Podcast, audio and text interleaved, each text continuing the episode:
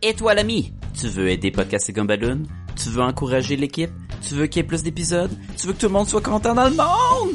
Ben c'est facile, allez sur podcastgumballoon.com, c'est le site web et allez voir tout le contenu, on est là! Et on a aussi un lien amazon.ca là-dessus. Vous cliquez là-dessus, ça vous retourne sur amazon.ca. Vous faites vos achats, ça vous coûte rien de plus. Et Amazon nous remercie en nous donnant un petit tristourne pour aider à les dépenses de podcast à Gumballoon. Puis on se le cachera pas, il y en a de plus en plus parce qu'il y a tellement de belles bandes dessinées à acheter. Mais c'est surtout pour aider à héberger le site web et tous les les, euh, les flyers qu'on va imprimer quand on va à des conventions. Puis à donné, on a besoin d'aide. Ça coûte, on fait ça pour vous gratuitement, mais ça aide à aider le, le podcast. On a, on a besoin de vous. On a besoin. Aidez-nous à vous donner de quoi de mieux. Mais aussi, vous pouvez aller sur le Facebook puis écrire podcast et Gobaloon, puis on va apparaître. On est également sur Twitter. Vous pouvez également nous écrire à podcastgobaloon au commercial gmail.com. Surtout, on est sur iTunes. Fait que si c'est la place que vous écoutez le podcast, allez sur iTunes, puis donnez 5 étoiles. Vous pouvez donner moins, mais c'est encore plus apprécié si c'est 5 étoiles. Et surtout, écrivez un commentaire. Ça va aider beaucoup iTunes à sortir Podcast et Balloon parmi les, les multitudes d'autres podcasts géniaux qu'il y a dans ce monde. Fait qu'on a besoin de vous. Aidez-nous. Merci beaucoup. Allez, Luciano, c'est à ton tour. Podcast et Gumballoon, Podcast et Gumballoon, ralatata. Excusez mon brave, ça ne me tombe plus. Euh, Vous écoutez Podcast et Gumballoon, épisode 287. Making Fun, The Story of Funko. Puis le Comic Con? Ah, le Comic Con, c'était. Ben, c'était correct. Comment ça, c'est, c'est quoi, la magie est-tu disparue? C'est quoi qui se passe là? C'est niaiseux, mais j'ai l'impression que la magie est un peu disparue. Est-ce que, ok, moi c'est super Puis- drôle parce que en même temps que tu me disais ça, j'écoutais le documentaire sur euh, Making, euh, Making Fun. Making, Making Magic? Ma- making Fun.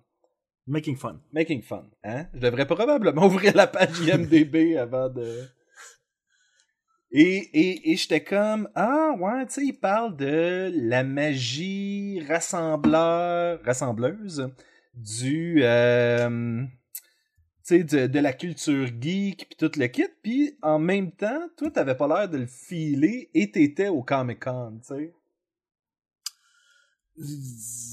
Ouais, ben, je sais pas, cette année. euh, Ouais, je, je sais pas si c'est les invités, si c'est- Je sais pas c'est quoi le facteur, mais j'ai fait comme. Ah! Je sais pas, tu sais, là, quand le. le... Ouais, j'aurais-tu pu faire quelque chose de plus intéressant chez nous, tu sais? Ouais. Je- Ce que d'habitude, je me dis pas quand j'y vais, tu sais. Mais, et ta conférence, elle, est-elle fun? Ouais, ben honnêtement, c'est c'est c'est niaiseux à dire, mais même si j'ai été super stressé, c'était quasiment le bout que j'ai préféré dans, dans ma fin de semaine. Bon. tu sais. Ben, il y a au moins ça. Tu sais, les invités au début, j'étais un peu hein, ah, tu sais, euh, je suis content de voir des invités.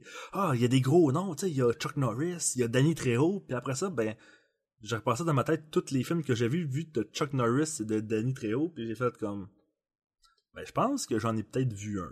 Ben, et, c'est ça que moi j'ai dit à Sacha quand lui il me dit Ah, j'ai été voir la conférence de Danny Trejo, puis j'ai fait comme Ah, il a-tu parlé de la prochaine saison de Brooklyn Nine-Nine? Parce qu'il joue le père d'une des, euh, des actrices principales. Et il fait Oui, il en a parlé un peu, et il a aussi un peu parlé du Flash. Puis j'étais comme Ah ouais, parce qu'il fait le père de, de Gypsy, ou euh, je me souviens plus trop, là. tu sais, c'est niaiseux à dire, mais tu sais, oui, je me- les films machetés, je les ai jamais écoutés. Non, moi non déjà plus. vu, oui, tu sais, l'espèce de bande-annonce, là, euh, qu'il y avait eu dans le... Planète Terreur, je pense. Ou, Ouais, euh, c'est ça. Tu sais, je me souviens de l'annonce, je me rappelle même plus dans quel film il jouait, puis quel rôle qu'il jouait dans, Mhm. dans un de. Puis sinon, je me rappelle de lui dans son rôle dans... Euh, euh, non, je, je l'avais, là, mais il y a trois secondes. Le film dans l'avion avec Nicolas Cage. Parce que c'est un avion de prisonnier. Euh, Air- Con Air? Air Bagnard. Ouais, c'est ça. Puis tu sais, là aussi, il joue pas un rôle là, loin d'être un rôle principal. là. Ouais, ben, et non, c'est ça, c'est c'est ça que je disais à Sacha, c'est c'est clairement un acteur de caméo, tu sais, où est-ce que Écoute, je pense qu'il était dans Spy Kids aussi, puis euh, des affaires de je, même. pense, Fait que- je pense que oui. c'est pas, pas un gros acteur, mais c'est un acteur que quand tu le vois, tu fais comme Hey, c'est lui, tu sais. Il y, a une, il y a une espèce de Ah, on le voit, on est habitué de le voir. Fait que c'est comme moi, j'ai eu ce moment-là en écoutant encore euh, Brooklyn Nine-Nine et j'ai vu Lou Diamond Phillips. Que ça devait, ça devait faire des années que je l'avais pas vu dans quoi que ce soit. Puis j'étais comme Hey, c'est Lou Diamond Phillips! Puis j'étais comme tout content de le voir, mais j'étais comme, dans le fond, je l'ai jamais vu dans quelque chose où il était le personnage principal ou euh, mais je le connais, tu sais, c'est C'est ça, tu sais, le, le- puis là, dans le fond, je me disais, tu sais, le seul... Ben, tu sais, j'étais allé voir comme ceux qui faisaient les voix de, de la série Ruby que j'écoute, tu sais. Mhm. Mais tu sais, c'est- des voice actors d'une série quand même, tu sais, c'est- YouTube, là, même. C'est bon quand même, mais... Mais ça a pas transcendé YouTube pour aller à la télé ou euh, Ben, il l'a eu à Netflix, sur son Netflix à un moment donné, mais tu sais, je veux dire, ça a quand même pas euh, révolutionné le genre non plus. Bah non. Euh, je veux dire, c'est... Tu sais, genre, ok, le, le nom qui m'intéresserait peut-être le plus là-dedans, ça aurait été Val Kilmer, qui a pas fait de conférence, qui a pas fait... je me dis, ouais. puis euh, Pamela Anderson, non? Non, non, non, on dirait que, je sais pas. By the way, je suis, cou- je suis au courant de s'il y en a qui ont annulé, euh, je suis pas au courant de rien, je suis juste au courant que euh, ceux de la nouvelle série de Star Trek ont été annulés.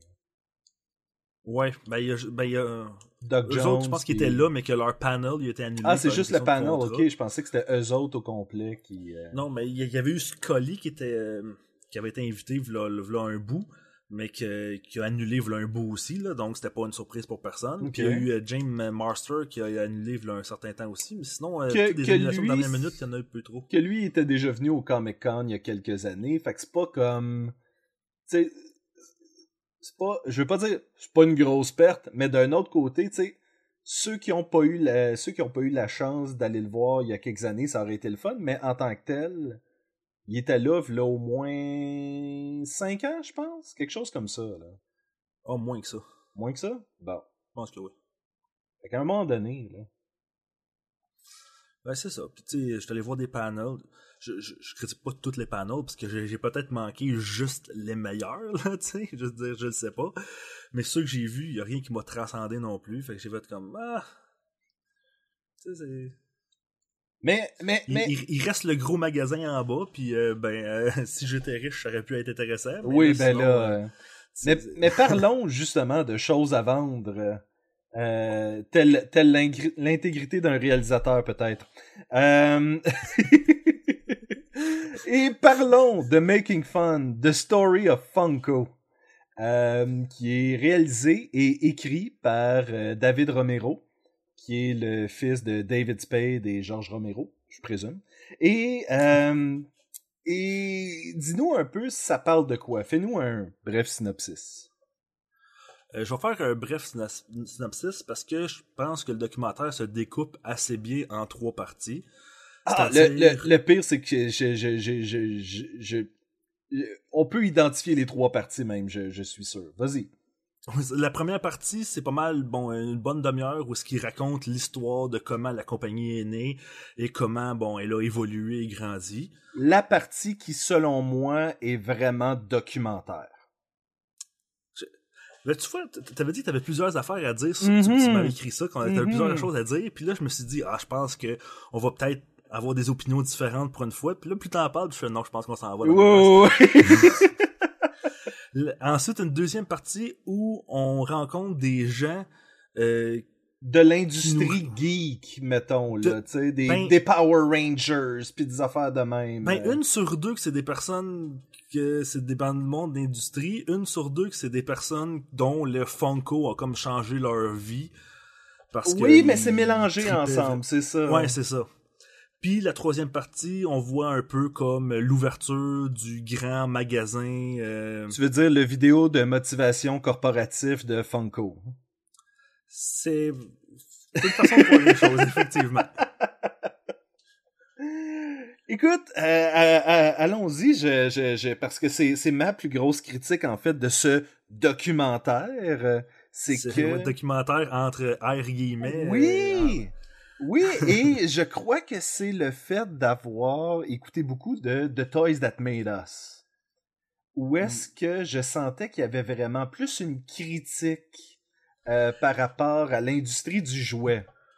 La, la comparaison blesse, euh, c'est- ouais. Et, et, et je veux dire, c'est pas du tout la même chose. Là. Euh, Making Fun se veut quand même sérieux et tout, alors que The Toys That Made Us a parfois un feeling, un souper presque parfait, euh, avec la narration euh, et les questions. euh.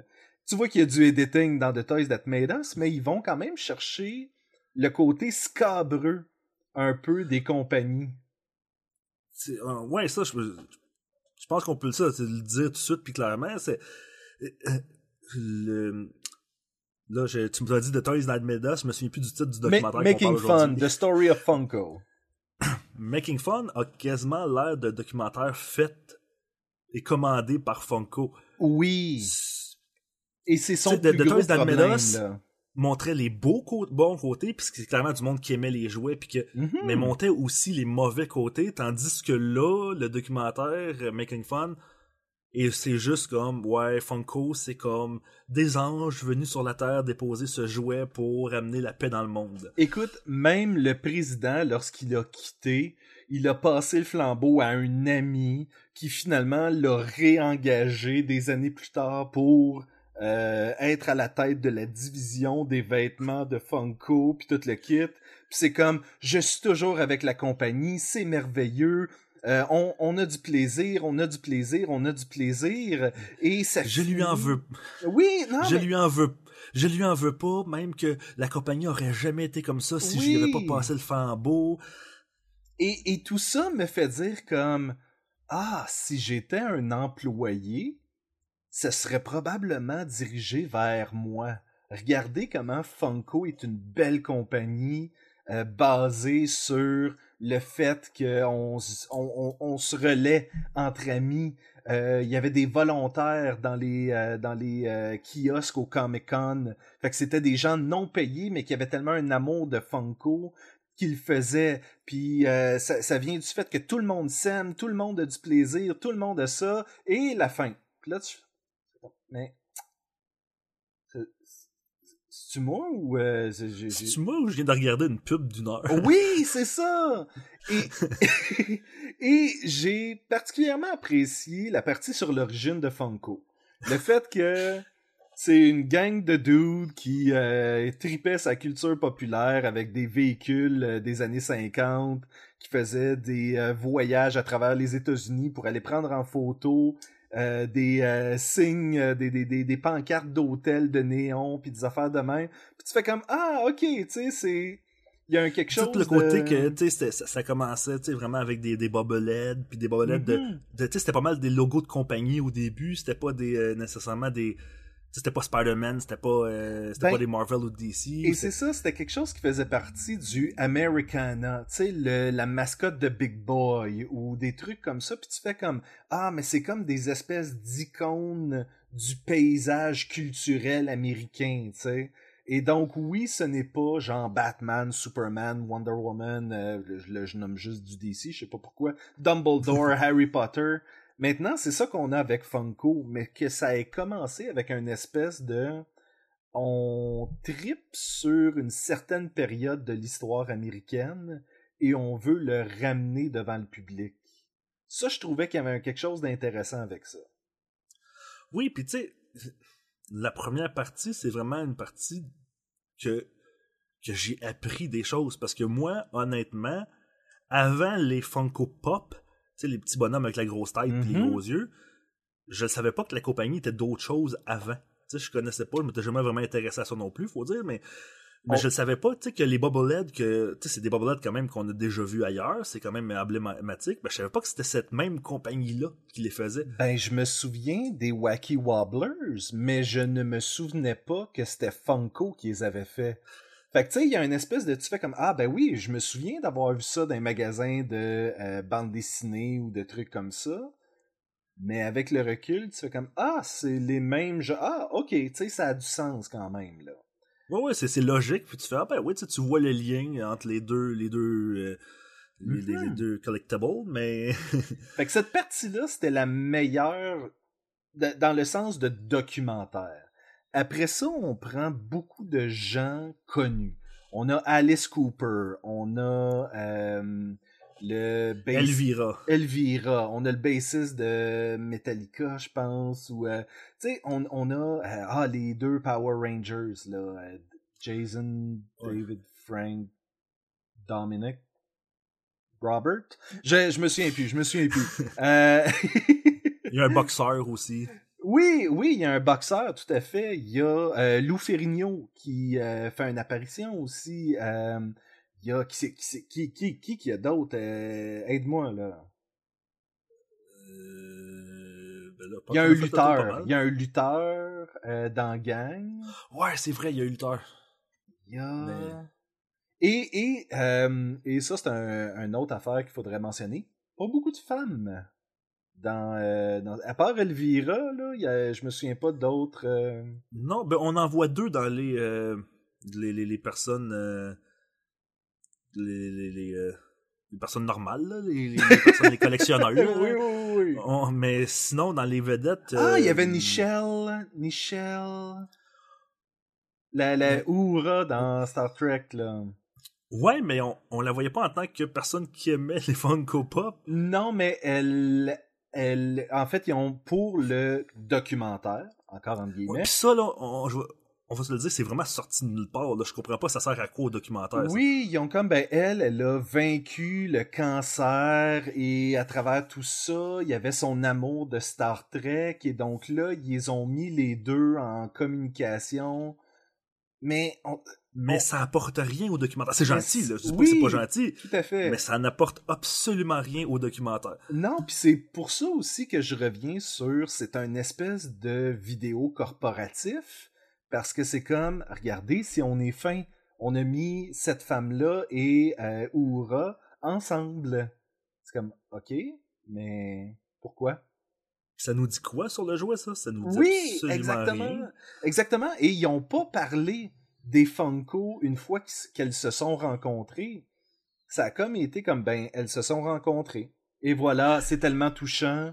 euh, la vie est belle et puis on Tu sais, je veux déjà moments. que, tu sais, le, le- tout ce bout-là, c'était quasiment, le message sous-entendu, pas subtilement, c'est quasiment les Funko ont guéri mon cancer, là, tu sais, je veux dire, c'était... Oui, alors que tout au long, quand tu vois euh, les Alice Cooper et etc. euh, vanter les mérites euh, de la culture populaire et vanter à travers ça Funko parce que les gens vont voir Alice Cooper et il y a un Funko Pop de Alice Cooper et les gens le modifient pour euh, certaines euh, certains costumes de scène qu'il y avait à l'époque mais qui sont plus obscurs puis toute la kit. Il y a Tony Hawk aussi qui Ouais, c'est vrai, Tony Hawk. qui est là puis qui, qui, qui est là pour approuver un Funko, qui l'approuve pas trop, mais qui vante les mérites de la compagnie. C'était un moment weird, je trouvais. Où est-ce que... Part- après la première demi-heure, c'est pas mal de moments weird. Oui, je trouvais. Quand, quand- un des moments très weird, c'est que quand il rencontre le, le guitariste ou le bassiste de Metallica, je me rappelle plus, c'est Appelons-le, fan de Metallica. appelons-le je peux- Robert.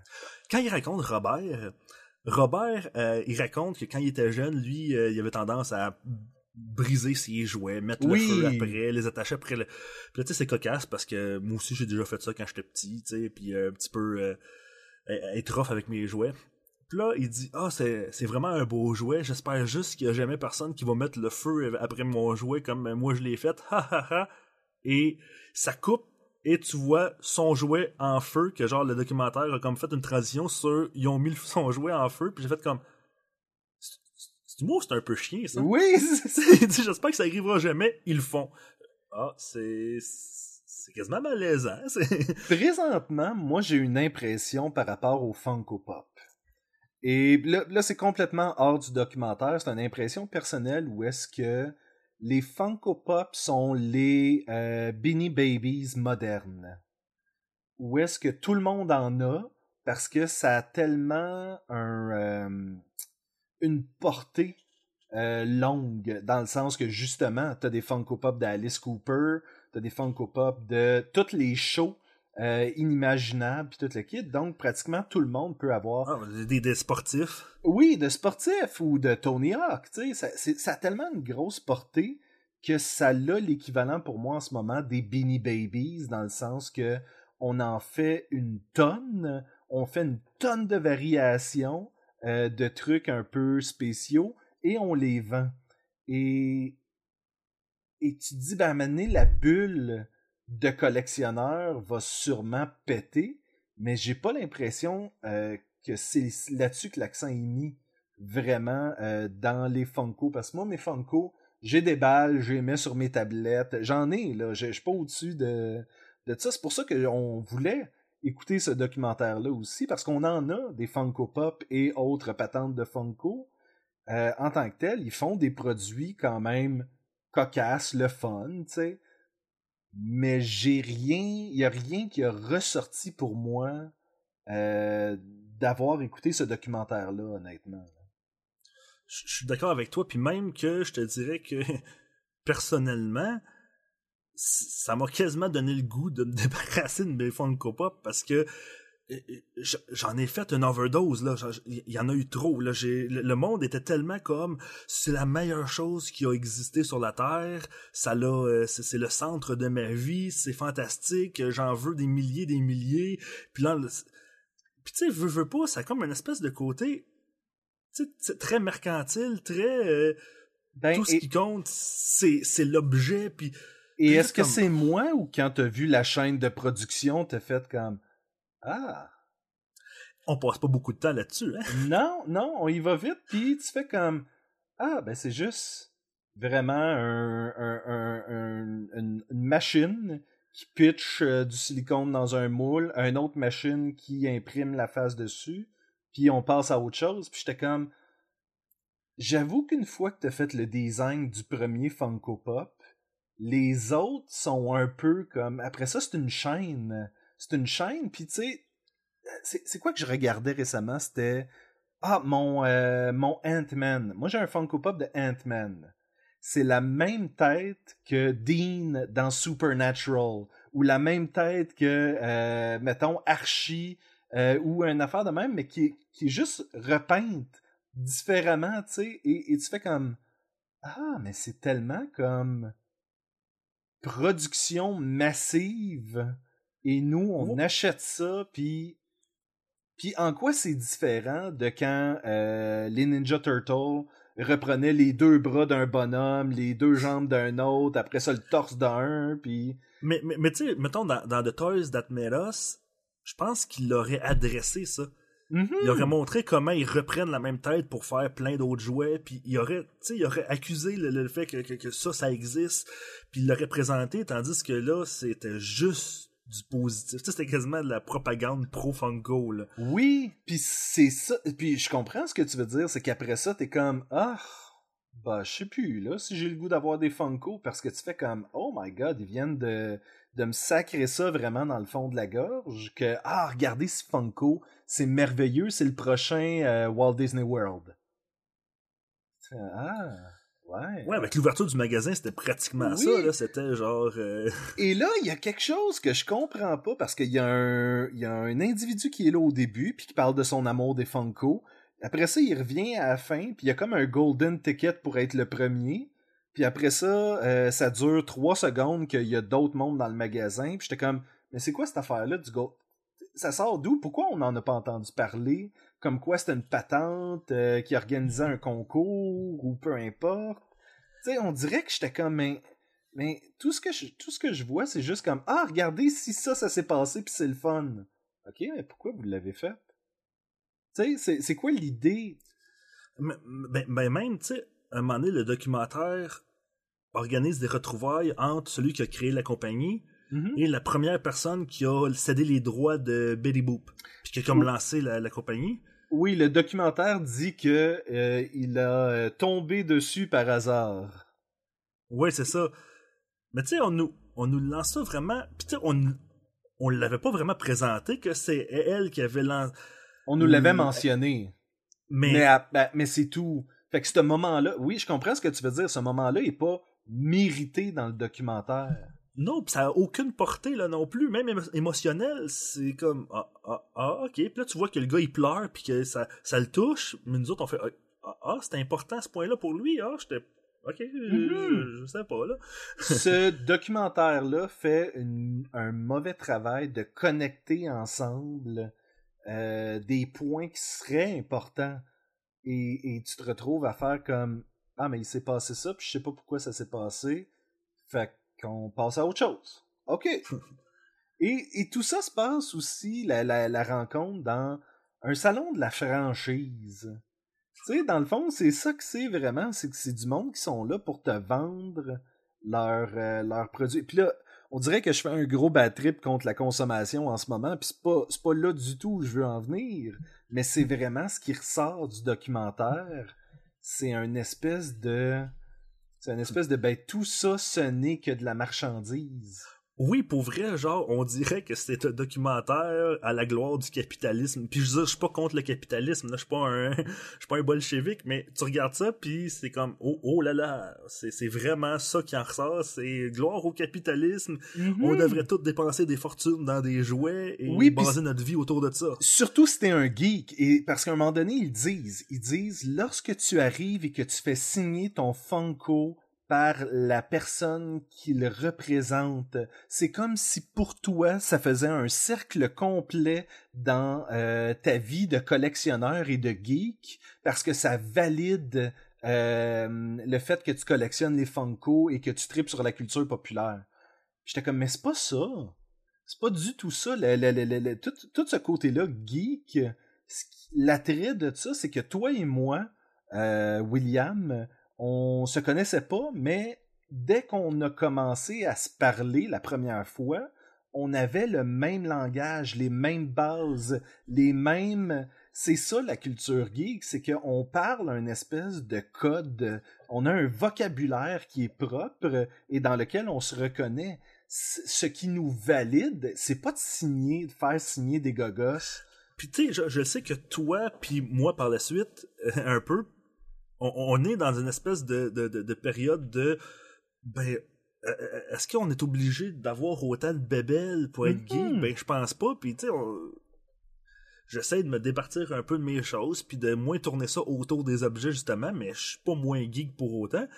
Puis le documentaire a vraiment l'air de dire si t'es geek, tu vas te retrouver autour de ces objets matériels là. Puis, puis je trouve ça dommage parce que je suis allé voir comme. Euh, Je, me suis dit, je suis tout, tout seul. Est-ce que je suis tout seul qui pense ça, qui pense ça? Puis je allé voir des critiques sur Internet. Puis le une des premiers que je tombe, c'est sur celle de euh, The Nerdist, qui dit genre, oh, Ah! le documentaire qui. Parce que Chris Hardwick. Oui, et dedans, et en plus, et, et, et tout le long, j'étais comme, ah man, en plus, avec toutes les affaires qui sont sorties récemment par rapport à Chris Hardwick, ben là, tu fais comme, ah ouais, c'est un peu comme avoir euh, Bill Cosby J'ai dans ton aucune idée documentaire. c'est quoi le- J'ai aucune idée c'est quoi qui est sorti sur Chris Euh, Hardwick. tu connais-tu Chloé Diskra? Euh, non. Elle était dans euh, Cosplay Heroes, Heroes of Cosplay, et euh, elle se trouve à avoir euh, animé quelques trucs sur le Nerdist Channel pendant qu'elle sortait avec Chris Hardwick. Et par la suite, lorsqu'elle l'a quitté, euh, Chris lui a dit ben tu ne travailleras plus jamais euh, chez Nerdist, tu travailleras plus jamais à Hollywood. Euh, apparemment que la relation était malsaine puis tout le kit. Elle a fait une sortie MeToo récemment par rapport à Chris Hardwick. Et donc là, j'étais comme Ah ouais. Mais là, ils mettent Chris Hardwick qui est là à me vanter ce produit-là, puis en ce moment, je ne sais pas comment je me sens vraiment par rapport à ça, tu sais, c'est... Puis tu sais, ça, mais même j'étais allé voir la critique qui disait genre oh, c'est un, un, doc- un documentaire qui célèbre un peu la, la diversité dans euh, dans la pop culture, quelque chose de genre là, je je je cite euh, de mémoire là. Mhm. Puis là je me disais de, de un comme vanter un documentaire où t'as joué dedans, c'est un petit peu comme Oui. du, conflit beaucoup- d'intérêts. C'est beaucoup du conflit d'intérêts. Puis deuxièmement, Puis, puis deux, Je- on va dire la même affaire, je pense. je pense pas, parce que moi, je vais citer un autre documentaire, je vais citer Bronies. The Unlikely Story of... euh, OK. Et dans ce truc-là, t'as des gens qui tripent, de- des gens de divers euh, origines, background culturel et ainsi de suite, qui tripent tous sur la même affaire, My Little Pony. Et eux, de là, vont euh, écrire des histoires, euh, inventer des chansons, créer de l'art et tout ça, chose que tu ne fais pas avec Funko. Qu'est-ce que tu fais avec Funko? T'en achètes. Fait que autant que tu fais comme Ah ben c'est la célébration de, de, de la culture geek. Ben non. Puis Puis tu sais, je pense que c'est plus un trip de collectionneur mhm. que de quelqu'un qui tripe sur de la pop culture. Je sais pas si tu comprends un peu ce que je veux dire, tu sais, c'est que Oui. tu sais, je peux comprendre que, que quelqu'un qui collectionne quelque chose a, a, a un lien avec quelque chose qui quelqu'un qui collectionne quelque chose d'autre. Mais pour moi, t'aurais pu faire le même documentaire sur du monde qui tripe sur collectionner des tracteurs. Oui. Ben, c'est pas une célébration de la culture geek et de la, de la pop culture, c'est une célébration de ceux qui collectionnent cet item-là. Je, je, je pense.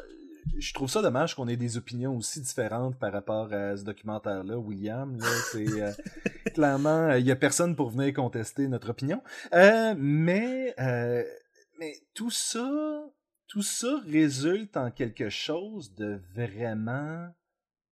Genre, j'avais le goût d'apprendre sur Funko, puis j'aurais voulu passer plus de temps avec l'équipe créative aussi, parce que on passe, on fait un survol euh, très rapide de la façon dont euh, on conceptualise des Funko. Ça aurait été le temps justement de voir un peu plus l'arrière-scène plutôt que de passer le tiers du film à, à montrer des gens qui euh, capotent sur Funko parce que c'est donc bien le fun. Puis j'étais comme, mais ça Ouais. apporte absolument rien. Ouais, je, je- je- je suis d'accord avec Et toi. voilà. Et, et- et même que je rajouterais que, outre le fait que je trouve que ça, ça, ça perd de sa qualité de documentaire, ben honnêtement, la, la partie du milieu où ce qui fait juste raconter des, des, des, des gens, là, euh, c'est plate en tabarouette, là. Oui. Ben, et, et Euh, Moi, je me suis forcé à finir le documentaire parce que, parce que rendu les dernières 20 minutes, tu sais, il me restait 20 minutes à écouter, puis je les tantôt aujourd'hui, puis là, je me disais, oh, est-ce que je le finis ou je- j'essaie de. J'ai dit, ah, j'ai pas été capable, oh, je, hey, je vais l'écouter pour l'écouter, puis là, c'est juste de, oh, voici mon beau magasin. C'est- c'est- la et fin c'est a et été c'est pénible. ça. Et c'est ça la fin. C'est regarder mon beau magasin. Comme ah, mais c'est ça le futur de. C'est pas c'est pas comme si euh, honnêtement ils s'enlignaient pour faire des jeux vidéo puis des dessins animés 3D avec un feeling Funko ou quelque chose comme s'ils essayaient d'amener ça plus loin. On dirait qu'au contraire, on a on a amené ça là puis regardez si on a une belle place pour vous le vendre. Oui. Pour vrai, c'est un, Comme tu dis, c'est un vidéo corporatif ou une grosse publicité de. Ça avait l'air d'être le vidéo qu'ils vont pouvoir amener au salon de la franchise pour convaincre les gens. Ça a l'air de ça, là. Puis, puis, puis c'est ça, on- le, bas blesse tellement quand tu fais la comparaison avec The Toys That Made Us qui est tellement meilleur, tellement. Tellement meilleur, mais plus. Tu sais, c'est comme plus cheap, mais on dirait plus sérieux dans son approche, plus objectif dans son approche parce qu'ils n'ont pas de parti pris. On dirait Ben vraiment sais, ils ont pas besoin d'aller voir des acteurs puis des, du monde connu. Non, c'est pas ça que The Toys That Made Us veulent montrer. Ils veulent montrer comment ça se ma- marche puis comment l'industrie fonctionne. Puis... Oui, c'est genre, vous aimez ces jouets-là, voici leur histoire, tu sais. Et, et c'est dommage parce que là, on a ce modèle-là de, de Toys That Made Us. Puis on a, euh, on a tous les documentaires qui vont sortir par la suite sur, ce genre de, de, de, s'il y a d'autres jouets qui vont sortir comme ça. Ce que j'essaie de dire, c'est que là, présentement, on n'a vraiment pas un œil objectif sur Funko. Là, je suis en train de, me repartir le film en ce moment. Je veux voir si à la fin, euh, ça dit payé par Funko ou une affaire de même, parce que... c'est ça, j'essayais d'aller voir sur Internet tantôt, voir si ça avait été une commande. Parce que parce que ça sonne vraiment comme ça. Ah, puis dans le générique, tout le monde se fait faire des tatous de Funko à la fin. Puis là, j'étais comme tabarnouche, c'est quoi, c'est une secte ou. Euh... Moi, le, le, générique est parti, j'ai vu un gars en train de se faire tatouer, puis là, je dis, est-ce que c'est ce que je pense? Off, je suis tellement tanné, je reste pas pour regarder. mais, écoute, c'est ça, c'est le documentaire qui va me faire moins aimer Funko. C'est comme. Oui. Euh, voilà. C'est. c'est pour vrai ça met ça, ça met, pour vrai là je vous le dis là ceux qui nous écoutent là j'ai peut-être l'air d'exagérer mais j'étais sûr qu'on avait pour une fois pour une c'est quand même assez rare là une, opinion vraiment divergente moi puis Sébastien puis non je pensais exactement ça pour vrai je me suis dit ah j'ai vraiment pas le goût d'acheter des Funko présentement non vraiment pas écoute je trouve ça un peu triste. Je trouve ça un peu triste parce que euh, moi, je rentrais dans ce documentaire-là comme Ah, ben c'est le fun, je vais apprendre de quoi. Et c'est l'inverse. On dirait que. Pas, pas dans le sens que j'ai désappris quelque chose, là, c'est pas ça que je veux dire. mais, euh, mais ça a vraiment fait comme Ah, wow! j'ai vraiment, j'aurais juste pu écouter une heure de pub, puis ça aurait fait la même job, là. Ouais, c'est ça, tu sais, la, première demi-heure qui, J'aurais pu aller lire une page Wikipédia sur Funko, Oui! oui, mais à ce moment-là, fais, fais un court-métrage d'une demi-heure, tu sais, c'est que j'ai l'impression que le reste a été padé pour venir nous chercher, puis ça vient de chercher ça. Et, ça, c'est drôle aussi, parce que euh, Bronies, l'histoire du fandom de My Little Pony, allait chercher des gens qui, euh, qui avaient de la misère à s'exprimer, qui avaient de la misère à se faire des amis. Puis à travers ça, ils ont trouvé d'autres gens qui partageaient les mêmes intérêts qu'eux autres. Ça arrive dans Funko aussi, mais la chose qu'eux autres partagent, c'est d'acheter des gogos. Tu sais, c'est là où, c'est là ça, ça vient me ça vient me titiller où je suis comme, mais, en quoi c'est rassembleur, tu sais, c'est... ça, parce que c'est niaiseux, parce que j'en ai des Funko, puis tu sais, je les trouve cute, les Funko, c'est fait pour ça, puis puis on dirait que ils veulent nous montrer, genre, c'est tellement plus qu'un objet, c'est tellement plus que ça, c'est quasiment une façon de vivre, les Funko, c'est... Puis quand j'ai fini le documentaire, on dirait que l'impression qui m'en est restée, c'est un gros coup de pelle d'en face qui me disait argent, argent, voici, ce mm-hmm. ce n'est qu'un objet. Tu puis pour vrai, ça m'enlève le goût pour vrai d'acheter des Funko. c'est. Fait que c'est pas à toi à qui je vais donner toutes mes Funko euh, l'année prochaine, là. Euh, c'est. Je trouve ça. Euh, Sacha va se retrouver avec une montagne de Funko. il est comme, hey, merci les gars! Surtout quand. Je présume qu'il écoutera jamais ce documentaire-là maintenant. non, mais pourtant, j'ai vu une couple de critiques qui étaient assez positives sur Internet, puis c'est pour ça que je pensais que j'étais tout seul à penser que c'était un pas bon documentaire. Ben, puis je t'avais écrit aussi, je t'avais dit, oh, je vais avoir des choses à dire par rapport à ce documentaire-là. Puis, euh, puis moi, je, moi, je me demandais si justement ça allait être juste ma vision à moi, ou est-ce que je suis comme, ah, ben moi, je suis comme tellement pas dans un mood d'acheter des gogos ces temps-ci. C'est exactement ce que je me suis dit. Ah, ah, c'est drôle. Je me suis vraiment dit, c'est moi qui est dans mon mauvais mood, puis qui comme. Mais et c'est sais pas. Et la partie et ça m'a choqué la partie où est-ce qu'il dit quand tu finis par faire signer ton Funko par l'artiste qui représente, c'est là que t'as atteint l'apogée du geekdom puis toute la kit puis j'étais comme ben oui puis non parce que quand j'ai rencontré Darwin Cook, j'ai fait signer mon euh, New Frontier. Puis j'y ai acheté un livre. Puis il était comme 100 dollars. Puis j'y ai fait signer. Mais la plus belle partie pour moi, ça a été de dire que son travail a vraiment changé ma vie. Tu sais, que son travail influence la façon dont moi j'illustre. J'illustre pas pantoute comme Darwin Cook, mais ce qui fait m'inspire et vient un peu dans mes illustrations aussi, même si tu le sens pas, il y a une influence de ça c'est un des gars qui m'influence dans ce que je fais, tu sais. Même chose pour, euh, j'avais vu la même année Frank Cho.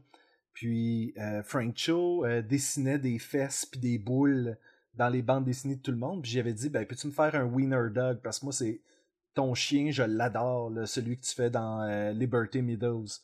Puis il a comme été touché de ça. J'étais comme, ah, ben, c'est quoi? Si je suis le gars qui a pu faire en sorte que Frank Cho fasse comme, ah, ben, il y a quelqu'un qui aime les autres affaires que je fais quand je fais pas des boules puis des fesses. Ben, écoute, j'ai au moins fait ça. Le geekdom est pas accompli par un acte en particulier. Tu sais, puis je pourrais, je pourrais jamais rencontrer un comédien ou l'auteur de euh, Game of Thrones et ça n'enlèvera rien au fait que j'ai quand même apprécié les six premières saisons. J'arrête, j'arrête après six. Mais ça fait, tu sais, ce que, il n'y a pas un acte en particulier que tu dois réaliser pour valider que tu es un geek et que tu aimes une chose et tout le kit. Et c'est ce que ce documentaire-là essayait de me faire croire. C'est comme t'es pas un vrai geek si tu fais pas ça. Mais c'est ça, tu sais, s'il nous avait présenté, mettons, une personne de connue qui disait Waouh, j'ai toujours joué avec ces. Parce tu sais, on, le voit, puis c'est un, un, message qui revient souvent, là, mais qui dit genre j'ai toujours joué avec des bonhommes comme ça quand j'étais petit, maintenant j'en ai un mon effigie, waouh, je suis vraiment impressionné.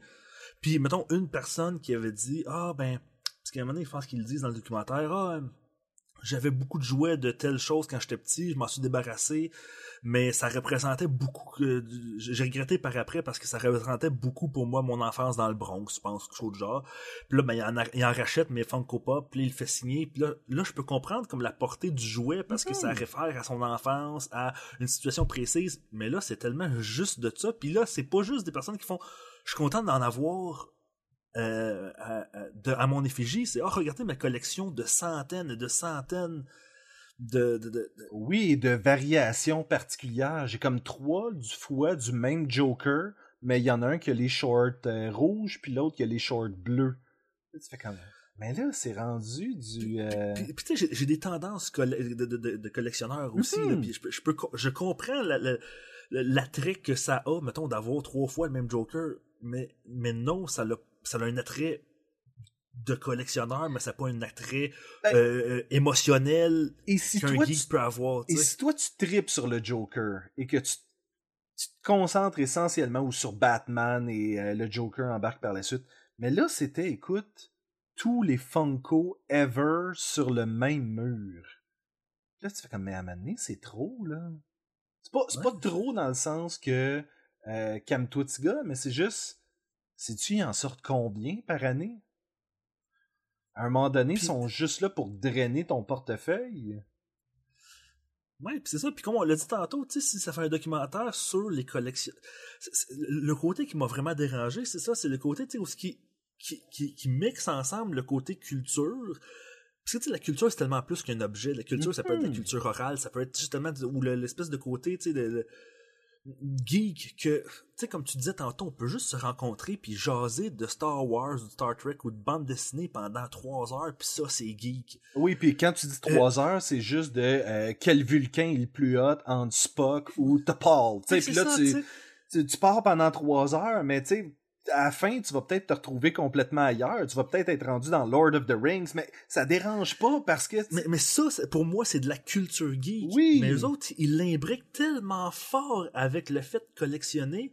Puis tu sais, je pense que t'avais Et de collectionner une chose en particulier, là. Oui.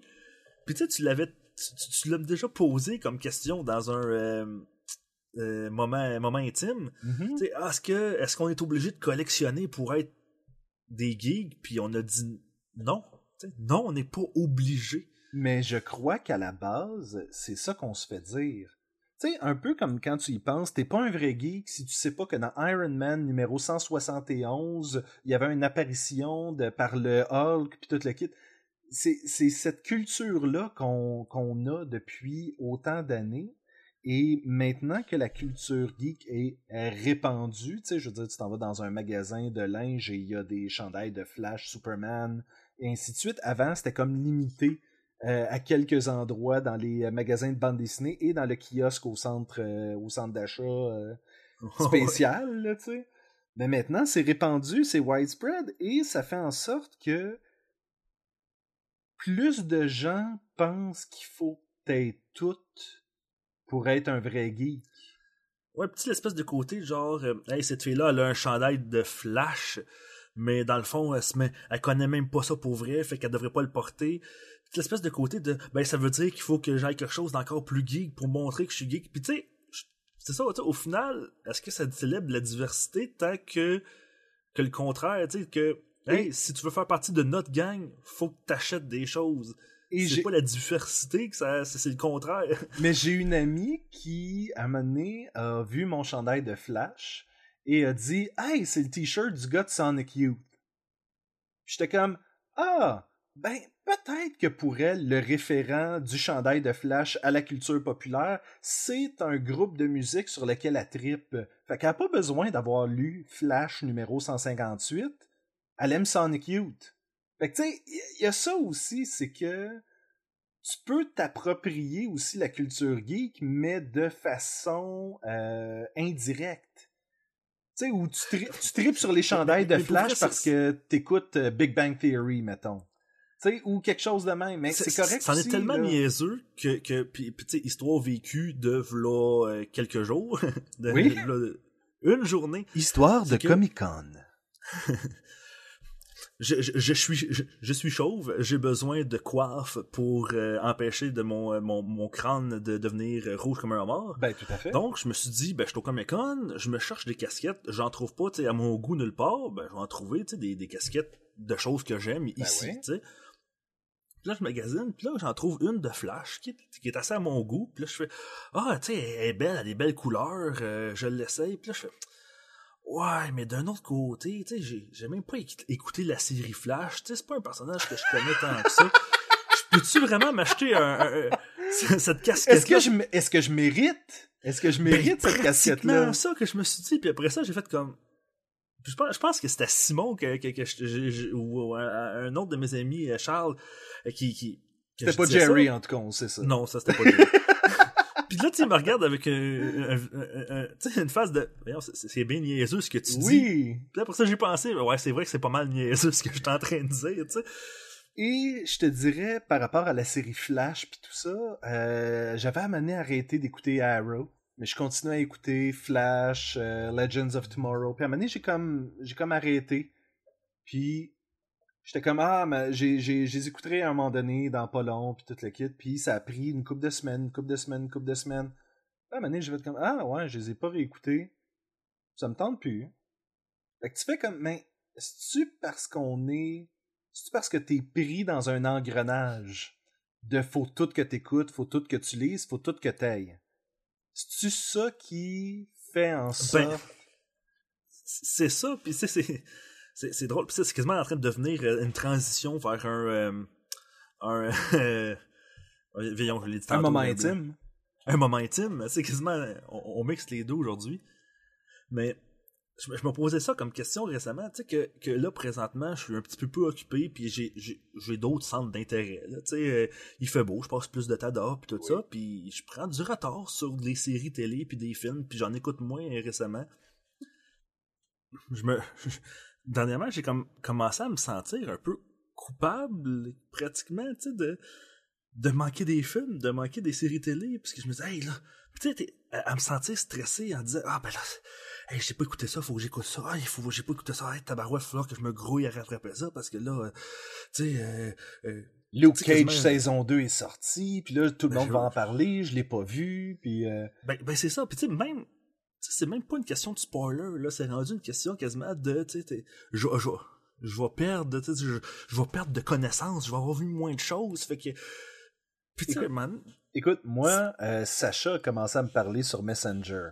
Puis il dit Ah, euh, Jean-François et moi, on a vraiment des opinions différentes par rapport à Luke Cage. Ah, j'ai fini Luke Cage, nanana. Puis J'étais comme Ah ouais, moi je suis en train d'écouter Adam Ruins Everything. Puis je suis comme C'est correct. Puis quand j'aurai fini d'écouter ça, je vais peut-être passer à Luke Cage ou peut-être pas, mais c'est le genre d'émission que je trouve sympathique, mais qui est pas geek là en tant que tel, mais euh, c'est quoi Adam ruins everything ou euh? absolument pas. t'as probablement vu des clips passer sur internet où est-ce que c'est Adam Conover qui t'explique mettons pourquoi les Airbnb ça fonctionne pas pourquoi, euh, dans le fond, demander quelqu'un en mariage avec une bague en diamant, c'est de la foutaise qui est arrivée dans les années 50.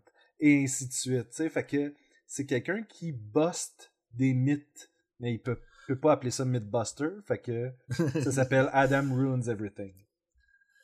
Ben c'est ça, tu sais, même moi, présentement, je suis dans une espèce de mode un peu plus euh, true crime, tu sais, des affaires un petit peu plus de, de, de, crime. Tu sais, mm-hmm. je, suis dans un... J'ai le goût d'écouter ça, puis à chaque fois, je me dis, ah, mais je devrais écouter quelque chose de geek, parce que, tu sais, je, je critique le monde geek, je fais des podcasts là-dessus, je, fait que je devrais avoir écouté ça. Mais tu sais, quand tu y penses, c'est ridicule de devoir écouter quelque chose parce que t'aimes la culture populaire en général. Mais t'aimes True Crimes. Je te gagerais qu'il y a des forums dédiés à ça. Fait que ça ne peut pas être moins valide que de rencontrer des gens sur les forums de Funko Pop et de devenir ami avec eux autres. Moi, quand ça s'est arrivé dans le documentaire, j'étais comme, mais ça aurait pu être un forum par rapport aux gens qui aiment ça porter des lunettes. Tu sais, c'est que rendu à ce stade-là, c'est juste un point en commun, mais je trouve pas que ça te définit. Si c'est ça qui te définit, ben c'est un peu triste. Ouais, oui, tu sais, c'est. Ouais, ouais, je suis d'accord. Puis, tu sais, j'essaye de pas juger, puis tu sais, de pas. Parce que justement, je, j'aime une espèce de, de, côté de la, de la culture, justement de la pop culture, tu sais, que ça fait que qui a été rejeté pendant longtemps, puis on a vu comme on a été vu longtemps comme du monde à part. Là, je me dis, il faut pas que je juge le monde parce qu'ils aiment quelque chose, puis parce qu'ils ont, une passion d'une chose en particulier, mais veut, veut pas, quand je vois que la, madame qui a le cancer, puis qui, qui, que son chum, lui, c'est un soldat, donc qui est parti à l'étranger, puis qu'elle se retrouve tout seul, ben la seule chose elle s'est retrouvée la, la seule chose qu'elle avait dans la vie c'est-à-dire un, un, jouet puis elle s'est mis à acheter des bébelles puis en en parler avec du monde puis là ils ils sont retrouvés autour de ça ben il y a quand même un petit côté de moi qui disait ah c'est c'est un peu triste. Mais c'est un peu le fun c'est ça l'affaire c'est que c'est dur parce que c'est un peu le fun qu'elle ait trouvé une communauté. C'est ça que je veux dans la vie. ça, tu veux trouver une communauté la communauté. Non. C'est pas ça qu'on dit, on n'est pas en train de dire si t'achètes des Funko, t'es un cave. C'est pas ça qu'on est en train de dire. Non, mais c'est plus le côté, tu sais, de, de... Pour vrai, c'est le côté genre argent, argent, argent, argent, argent qu'il y avait dans le documentaire qui vient comme mettre un filtre vraiment bizarre à tout ça. Mm -hmm, Ouais, je, écoute, puis on, on, on, on, fait comme eux autres en ce moment, c'est qu'on va dans la culture populaire en général, puis on revient, puis mais quand t'as. Eux autres, c'est ça leur affaire, c'est qu'ils ont un fil conducteur, c'est d'atteindre le plus de gens possible basé sur ce qu'ils aiment. Et à quelque part, tu fais comme, mais c'est noble, mais ça l'est C'est ça qui est drôle, c'est que t'as le goût d'être de leur bord, mais c'est dur de l'être quand tu sais que c'est uniquement de la marchandise qu'ils essayent de vendre, tu sais il y a pas. Il manque, pour moi, comme je, reviens sur Brownies, là, il manque le côté où cette communauté-là te force à créer toi aussi des choses. Et, et à quelque part, tu peux pas. Je peux pas jaser avec toi de. Euh, regarde mon Funko de Superman. Ok, on jase-tu du Funko ou de Superman?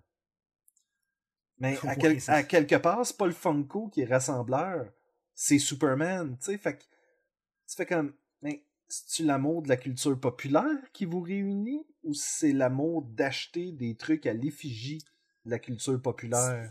C'est ça, je pense qu'au pire, si le documentaire va être sur un jouet qu'on a eu dans notre jeunesse, puis que le monde se rassemble autour de ça pour raconter des souvenirs, puis jaser de, de, de, de leur amour, puis que j'aurais ça m'aurait, je pense, ça m'aurait moins dérangé, tu sais, que si ça, tu sais, un objet gratuit ou, euh, ou, peu, importe, là, tu sais, euh, que l'espèce de vraiment gros côté mercantile que le documentaire apportait, parce que c'est ça, tu sais, quand tu tisses, tout ça ensemble, puis après ça, tu montes le gros magasin, là, qui, qui tu le présentes justement comme une espèce de Disneyland. Oui. Hey, c'est le fun de venir ici, on s'amuse. Ben non, c'est c'est un magasin. Ça sert à acheter puis dépenser de l'argent. Oui. Puis, tu peux, tu sais, tu peux avoir du plaisir à aller magasiner. C'est correct, là. C'est un, un Oui. peu comme tu peux aller au Comic-Con, puis finalement être en mesure de t'acheter euh, la réplique d'épée de Zelda que tu cherches depuis euh, tant de temps, puis tout le kit. Mais eux autres, ils l'accusent pas, ça. Non. S'il l'accu- tu sais, s'il disait, il, di- il- il- il dirait, je, je, je, on, c'est un magasin, on, se retrouve là pour acheter. Mais, mais là, il le présente quasiment pas comme un magasin. Pour vrai, c'est que pratiquement un temple. Oui. c'est, c'est là, c'est un temple et les fidèles peuvent venir prier ici. Ben non, au bout, si tu avais- comme Made Us, si tu avais montré la courbe des profits, ben là, j'aurais plus compris, tu sais. Il y a même un aspect qu'ils ont utilisé dans le documentaire puis qu'ils ont mal utilisé. La ville où le magasin a été construit. Et là, ça disait, cette petite ville-là, on va lui donner un essor, il va y avoir le magasin et tout ça. OK, donne-moi un peu de background sur la ville. Elle a-tu besoin du magasin? Pourquoi est-ce que c'est un big deal que ce magasin-là soit dans cette ville-là? C'est une ville qui a été détruite par l'industrie automobile et que là, maintenant, Funko fait en sorte de maintenir les emplois. Non, il n'y avait même pas de ça. Mais- C'est juste comme, ah, ça va faire du bien à la ville. Ah ouais, pourquoi? Mais le magasin final, il se fait-tu dans cette ville-là ou il se fait à San Diego? C'est vrai, Le- le magasin est à San Diego, fait qu'il est même pas dans la ville où il y a les, euh, les, bureaux, les bureaux maires de Funko. Non, c'est ça, genre, il essaie de comme de montrer comme c'est une, une petite entreprise locale, puis à la fin, ben, il montre le gros magasin qui ouvre, mais à San Diego. Ouais. Qui est, C'est- qui est l'espèce de capitale des geeks si t'es, euh, écoute, le San Diego Comic Con, c'est là que ça se passe, avec euh, toutes les vedettes et tout ça. Mais donne-moi l'importance de ça. Il y avait rien, il avait rien qui, m'aidait à, à me dire que Funko était cool comme compagnie. C'est comme tu dis, ça revenait toujours à ben on vend des jouets. Puis c'est ça. Achetez-en. Il aurait pu mettre des, des messages subliminaux, genre. euh, Il y en a, peut-être eu, là, mais mon cerveau les a rejetés et a été à l'inverse. là, Je ne sais pas, là, mais. Si t'avais une note à donner à ça, toi, William, là. Ben, Je pense, je Au pense début- qu'on c'est rare qu'on donne des notes pour des documentaires, mais. euh, non, mais celle-là elle était claire dans ma tête avant de commencer. C'était pas dur. J'ai- J'ai j'ai quand même apprécié la première demi-heure où ce qui nous apprenait des, des, des choses. Puis mhm. Donc, euh, je vais euh, je vais lui donner le, le tiers de la note, ce qui donne à peu près un 1.5 sur 5. Fait que si je donne, mettons. je- J'essaie de voir qu'est-ce que. pour arrondir la note. Euh, non, c'est du quoi, je vais, je, vais, je vais y aller avec un 1, tout simplement. Ça va faire une fraction bizarre à la fin, là, mais. euh, mais non, c'est un 1. C'est c'est comme. Je, je l'ai écouté, puis je suis sorti fâché un peu de ce documentaire-là. Puis si ça avait été ça l'objectif du documentaire, de me faire haïr Funko, le film aurait une meilleure note. Mais comme le film se voulait une espèce de, de, de, de, de- d'éloge à cette compagnie-là, c'est comme, ben, c'est quoi, t'as manqué vraiment ta mission de là, là? non, c'est ça, tu sais, il, il aurait pu être vraiment un, un documentaire qui documente, ils ont échoué rapidement. Un, un documentaire qui va plus... Tu sais, le documentaire qu'on a fait sur le film là, des 4 Fantastiques, où c'est, tu sais, ça vient peut-être chercher un peu plus les émotions, puis le côté tu sais, émotionnel, la relation avec les gens. Mais là aussi, ils l'ont mal fait, puis ça allait échouer rapidement. L'affaire avec reste. L'affaire avec les quatre fantastiques, c'est que t'es un peu plus jeune que moi, et moi, quand Wizard Magazine publiait des articles sur le fait que ce film-là allait sortir, je me souviens de ça. Donc, il y avait comme une espèce d'investissement de quand j'avais 15 ans, euh, il y avait des articles là-dessus qui sortaient, fait que j'étais comme Oh wow, tu sais, ok, ça va se Ben, ça, passer, puis- puis toute l'équipe. Mais tu sais, ils l'ont bien fait, le documentaire. Oui. Ils l'ont quand même bien réalisé, puis ils montrent le côté émotionnel. Mais c'est ça, le, le- ce documentaire-ci, non, ils ont juste. Ils manquent leur coup sur toute la ligne, sauf la grosse pub. Donc, euh, Il y a dans ce film-là quelque chose qui, disons-le, qui pue. Ouais. Tu sais, et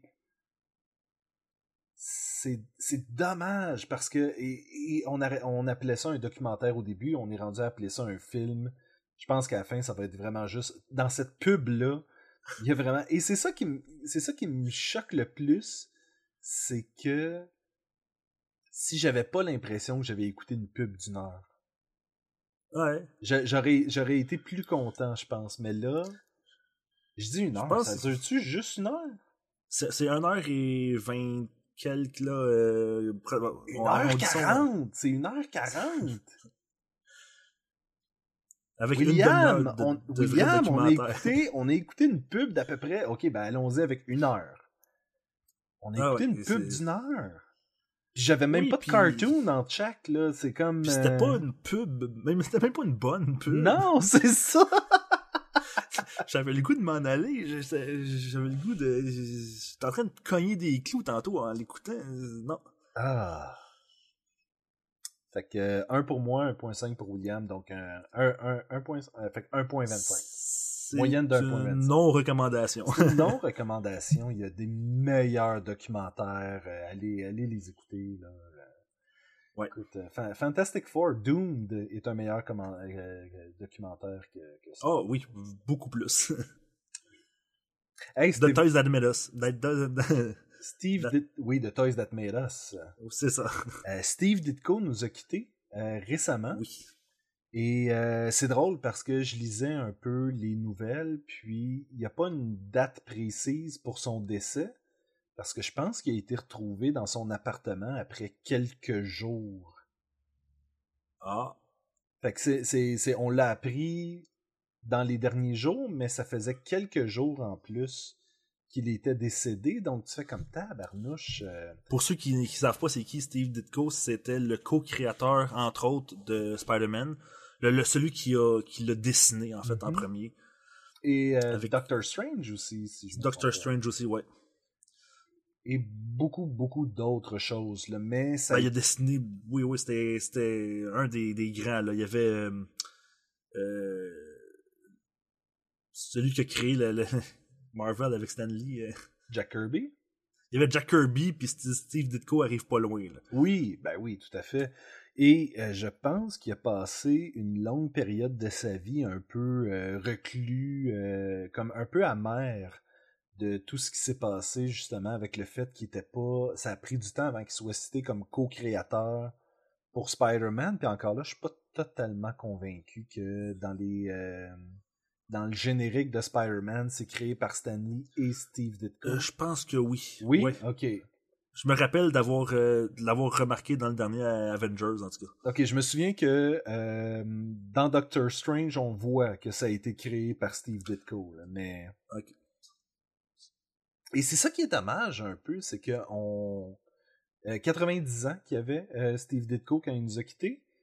Puis tu sais, je veux dire, imagine avoir été amer envers les gens avec qui tu travaillais pendant tout ce temps-là. Ben, c'est le cas de beaucoup de dessinateurs de cette époque-là, non?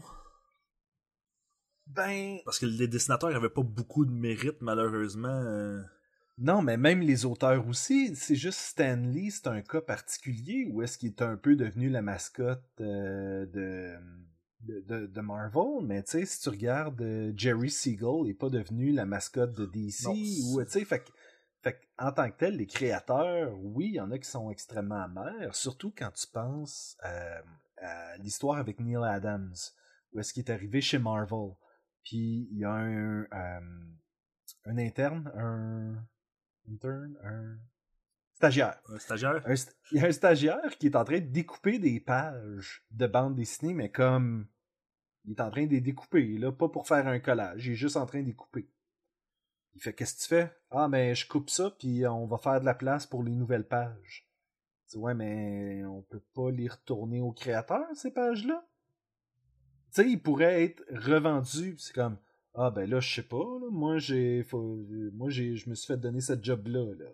Et Neil Adams aurait fait comme attends, avant que tu ailles plus loin, je vais aller trouver un éditeur en chef, puis je vais essayer de voir si on peut pas redonner les pages aux artistes.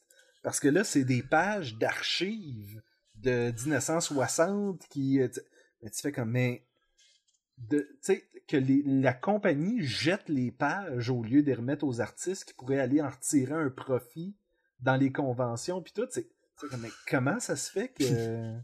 Justement, Neil Adams, j'ai- j'étais allé voir un, ses- un de ses panels en fin de semaine euh, au Comic Con. Ah, il était là, je savais même pas. Oui, il, il était là, puis c'est deuxième deuxième fois que je vois un de ses panels, puis ça tourne pas mal au même autour du même terme, c'est-à-dire euh, les, les, les distributeurs puis les euh, ceux qui gèrent les maisons, c'est c'est pas mal des imbéciles. Là. Oui, et- aussi est assez. euh, pas, pas maintenant, parce que lui-même il explique que maintenant c'est. C'est, souvent des, des anciens dessinateurs qui sont maintenant à la tête de Marvel. Ça, la ou culture a quand même changé. regarde, Ou qui c'est DC qui est à la ouais, tête de DC en ce moment, c'est Jim Lee, là. Ben, il y a, Oui, oui.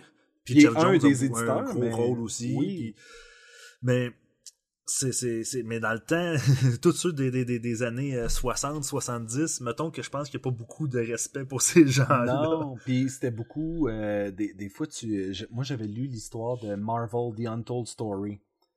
Puis des fois, c'est des gars qui travaillaient dans une autre compagnie, comme des compagnies de chaussures ou des affaires de même, mais ils avaient acheté une compagnie de magazine.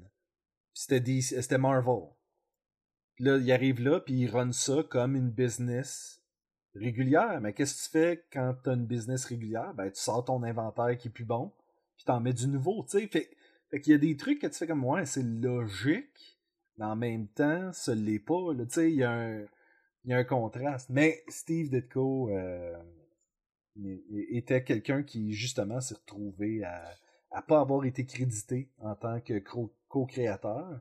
Et on présume que lui aussi, ses pages, après ça, il les a jamais revues. Là. C'est pas. euh, Ouais. C'était la même chose avec, avec Jack Kirby aussi, parce que Jack Kirby a fait le, le changement après ça à DC Comics avec euh, Jimmy Olsen. Et à travers les pages de Jimmy Olsen, a commencé à créer le Fort World. Et après ça, a bâti tout ce qu'on connaît avec euh, Darkseid, Orion, The All Father, puis toute l'équipe.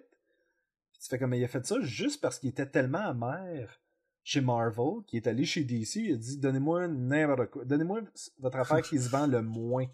On va prendre ça, tu sais. Puis il a pris Jimmy Olsen.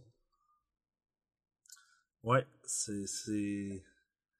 C'est, triste. Écoute, il n'y a pas d'autre mot. euh, C'est, c'est la, on dirait que c'est la destinée de, des. Tu sais, même toi, tu parlais de, de Seagull, puis de. De les Schuster? créateurs de. C'est ça, eux non plus n'ont pas fini par, dans la, la joie et le bonheur, là. euh, je pense que dans les années 90, la famille a fini par avoir quelque chose comme un million de dollars, je pense, de, de, de pour avoir pour les droits de Superman. Pour, sais, on va s'entendre que c'est des milliards par année là, que Superman rapporte.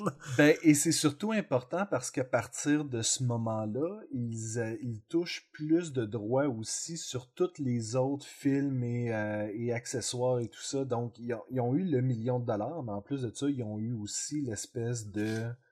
euh, vous avez les redevances à partir de maintenant pour tout ce qui est créé av- avec l'effigie de Superman. Mais, mais c'est tellement une virgule de. Mais oui. Parce que, parce, que, parce que les deux auteurs originaux ont pratiquement rien eu. Pour Ben non, c'est ça. Mais à quelque part, tu sais, c'est comme ah, mais la famille a finalement les droits, ok. Ouais. Mais euh, il y en a un qui est mort dans la pauvreté, puis euh, à moitié aveugle, qui vendait des dessins pour pouvoir se payer un lunch, puis euh, tu sais, tu fais comme ah, c'est comme une c'est une bonne nouvelle que la famille qui eux ont probablement plein d'autres jobs différentes euh, que de faire des comics. euh, fait que, tu sais, il y a, il y a- il y a une espèce de ah ben finalement la famille a triomphé, mais c'est pas eux autres qui l'ont créé Superman, c'est pas à eux autres que ça revient. Il est trop tard. Non. Il est trop tard pour, euh, pour bien faire, tu sais, fait que puis c'est ça que je disais à Sacha, je dis maintenant que Steve Ditko est décédé, il y aura plus jamais personne pour obstiner euh, Stanley sur c'est qui qui a créé Spider-Man. C'est juste ça qui se passe. Ouais, malheureusement. Les, les vivants ont raison. ah. Ben, William, Ça finit dans la joie. ça finit dans la joie et l'allégresse. Il me semble qu'on fait rien comme chialer contre le système geek. Puis, euh, Ah. Tiens, y a-t-il autre chose qu'on peut. On peut chialer contre les jeux vidéo, là, quelque chose, là? Histoire Moi, de faire ça égal. Révolution, la- toute l'industrie, on devrait. Non. C'est quoi cette affaire-là où E3 de faire des présentations poche, gang? Come on, là. ah, il y avait des présentations poche au E3, là. Moi, je, je suis curieux parce que t'étais, tu faisais partie de Les Geeks sont parmi nous, un ancien collectif euh, de, de geeks. euh, C'était quoi, dans les années 90, je pense? Puis, Euh, euh, 80. 80, ok, excuse-moi. Ben, Ça fait tellement longtemps qu'on n'a plus entendu parler que c'est c'est déjà rendu loin. Et je me souviens que vous faisiez la couverture du E3 à chaque année, et là, j'étais comme Ah, c'est la première année vraiment que je l'écoute live, là. en tout cas, certains bouts. Et j'étais comme Mais j'aurais j'aurais tellement aimé avoir votre opinion sur. Je pense que c'est Bethesda qui avait un show rock au début de leur présentation, mais qui est tellement tombé à plat. Puis euh, c'était eux autres, Rage. C'est c'est c'est eux autres, ça, right? Euh, ça- Écoute, j'ai tellement pas suivi ça. De, de... Ben, en partant, c'était pas moi le spécialiste des jeux vidéo dans, dans la gang. Mais cette année encore moins, tu sais, vu que j'ai pas vraiment l'intention d'acheter plusieurs jeux, j'ai fait comme bof. Moi, écouté juste celle sur euh, le nouveau Fallout. Oui, ben c'est ça. c'est- Moi, je me suis dit exactement la même chose. Je me disais, ah, ben écoutez, celui sur Xbox puis celui sur Bethesda, ben, je veux savoir qu'est-ce qui se passe avec Fallout euh, 76. Puis 76, Puis right? j'ai- littéralement juste écouté le bout où est-ce qu'il parlait de ce jeu vidéo-là. J'ai j'ai écouté celui de Bethesda dès le début, puis c'était plein de moments awkward de genre du monde qui attendait après les applaudissements. Genre, ouais, on a fait ce jeu-là. Là, il attend que le monde applaudisse. Puis là, le monde applaudit un peu forcé, comme Ah ouais, ok, on va applaudir, sinon il fera pas sa prochaine phrase. Là, tu sais, c'est- Puis j'étais comme, mais quelle présentation de merde! Ça me donne pas le goût d'aller acheter son jeu tout à lui. Là. Euh, la Mais c'est pas les présentation je, je- la dire présentation y avait Fallout était meilleure, je tiens à le dire. Là, mais celle de Rage, c'était pas. euh, Mais j'ai entendu dire qu'il y avait d'autres compagnies, je peux pas dire lesquelles, mais aussi là, que leur présentation, là, c'est.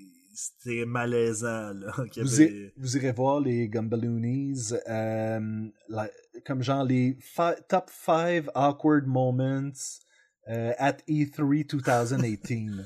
Et il y en a un que c'est un ancien briseur de records de jeux vidéo qui arrive puis il est comme tout à, Oh, it's all about the money! Puis là, tout le- c'est vraiment weird, là. Mais bon. Ouais. Fait que, hein, j'ai pu bâcher un peu les jeux vidéo aussi, là. C'est autre chose qu'on... euh, on est en train de faire de la radio trash euh, de culture geek. Mais non, il y, a Euh. plein, il y a plein de belles choses dans la culture geek, là. Entre autres... Ben oui. euh, entre autres, j'ai- j'ai j'ai- j'ai deux amis qui vont bientôt sortir une nouvelle bande dessinée, j'ai hâte. Oui. On nommera pas c'est qui!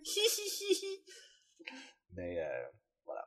Mais, mais non, mais, mais non, c'est c'est ça l'affaire, c'est que je crois que en célébrant, sais, toi et moi, on est des gens qui aiment la culture geek.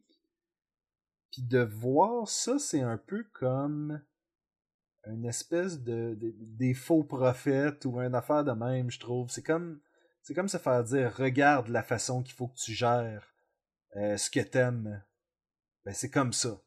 Comme, non, non, c'est pas comme Ouais. ça, tu sais. Je, je veux pas que tu me dises comment je dois consommer ma culture geek, tu sais. C'est- non, puis- c'est.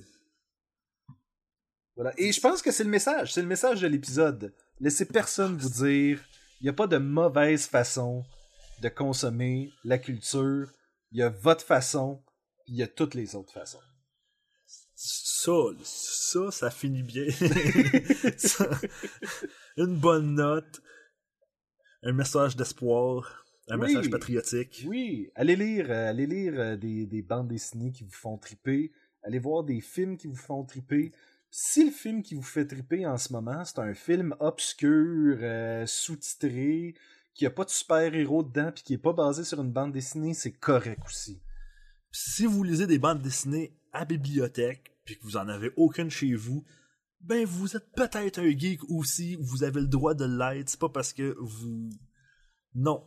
C'est qu'est-ce que je faisais l'autre jour? Je, je regardais euh, le. D'ailleurs, si vous voulez aller l'encourager, boum, euh, sur son Patreon ou sur son site web, tu peux commander ses livres. Et j'étais comme Ah, ok, c'est le fun, mais j'essaye de plus, euh, de plus avoir des livres physiques. J'en ai déjà quelques-uns d'elles qui sont signés, puis j'adore Boom, euh, donc euh, je veux pas m'en débarrasser. J'étais comme peut-être les prochains, je vais juste downloader le PDF. C'est la moitié du prix du livre, puis t'as as tout le livre pareil. Puis elle, ça fait pas en sorte qu'elle a besoin, elle a des frais, elle a pas de frais d'impression pour ça, elle a pas de frais de distribution, elle a rien, c'est juste un PDF, 10 dollars, fantastique, ça veut dire, tu dis à l'auteur, je t'aime, je veux pas nécessairement avoir une copie physique de ton livre, mais je veux que tu saches que je veux la lire et je t'aime. Je pense que c'est aussi important que d'acheter les gogos, tu sais. Ouais, puis tu sais, j'ai passé une grosse partie de ma vie à pas avoir une maudite scène. Et, maintenant, plus que jamais, les bibliothèques ont vraiment une grosse collection de bandes mm-hmm. dessinées. Quand j'étais jeune, c'était un petit rack de rien avec deux, trois affaires. Maintenant, il y en a vraiment beaucoup. Tu sais, c'est... Ben, et c'était mm. surtout de la bande dessinée européenne, tu sais, fait Oui, beaucoup. Même, même pas québécoise, tu sais, je veux dire, seulement européenne, mais maintenant tu peux aller à la bibliothèque puis t'as autant les livres de Michel Rabagliati que je, suis pas mal certain que tu peux aller retrouver Michel Falardeau, Cab, Boom. Euh, ouais, puis tu sais, même, tu sais, j'habite à Saint-Jérôme, là, tu sais, c'est pas la, la, métropole, on va se le dire. Puis dans ma bibliothèque, il y a une très bonne, généreuse collection de, de comics américains, tu sais, mm-hmm. de Spider-Man, euh, Doctor Strange, euh, et, et même quand c'est plus obscur, il est ça. Et, c'est ça qui est ironique parce que tout ça découle du fait que les gens qui tripent sur les bandes dessinées ont acheté en masse de bandes dessinées assez pour que ça fasse partie de la culture générale, de la culture populaire, et que les bibliothèques fassent, ben on va en acheter. Fait que d'un côté, fallait qu'il y ait une consommation assez grande de ces, de ces ouvrages-là euh, dans les librairies pour que les bibliothèques fassent comme ben nous, on va bâtir une bibliothèque avec des bandes dessinées aussi. Fait c'est pour ça qu'il y, a de l'ironie dans ce que je dis que ben, t'es pas obligé d'acheter, mais d'un autre côté, quand t'achètes, tu dis que t'aimes quelque chose. Fait comment, comment, comment tu peux gérer tout ça? Et je, je pense que là, maintenant que c'est rendu dans les bibliothèques, ben tu loues, tu, tu, vas chercher les livres.